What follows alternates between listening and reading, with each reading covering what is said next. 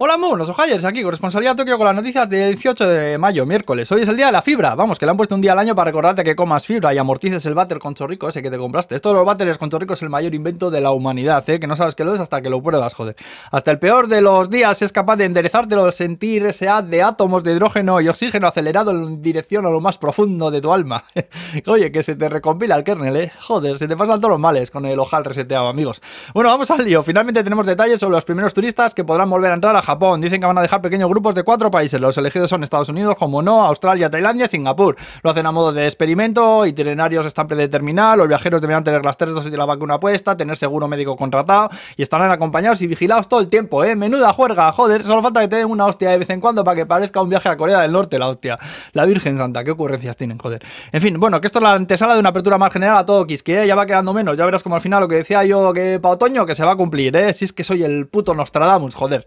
Toscadamus, llamadme a partir de ahora, coño. Bueno, más cosas, que dicen que hay escasez de profesores en todo el país, aunque la marca de Osaka de equipos de música se ha declarado en bancarrota. Han presentado un robot capaz de exterminar medusas, que por lo visto son un incordio para los, eh, los pescadores. Luego un coche se ha estampado contra la sala de espera de un hospital en Nagasaki. Salcedrilla, la cadena de restaurantes italiano baratunos, dice que se han quedado sin pollo ni salami, que salami es el salchichón de los marqueses, ¿no sabes? Joder, salami, dice. Luego Suntory dice que subirá hasta un 20% el precio de las bebidas y el café de lata de esta gente que está especialmente bueno, ¿eh? que lo sepáis. Y que se han cumplido también 50 años desde el manga La Rosa de Versalles, cuyo protagonista se llama como yo, Oscar, pero que resulta que al final es una chica y cuentan esta historia, me la cuentan a mí siempre que me presento a alguien. Oscar, anda, como el de Versalles Novara. Pues sí, señor, sí.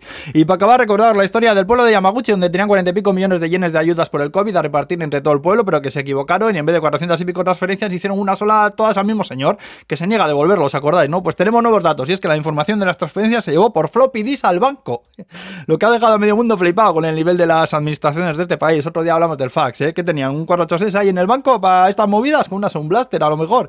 En fin, bueno, y el otro dato es que el señor dice que se ha gastado todo el dinero que, vamos, que se lo ha gastado todo, que lo perdió en casinos online y que a él que no le líen más. Toma ya, la demanda que sigue adelante, ¿eh? pero que no queda claro ya que el dinero vaya a aparecer. Esto es como el Diony, pero al revés. A este le vino el dinero directamente a casa, ¿eh? Y bueno, con el reverse, Dionis, nos quedamos. Que vaya bien el miércoles, Agur, pues.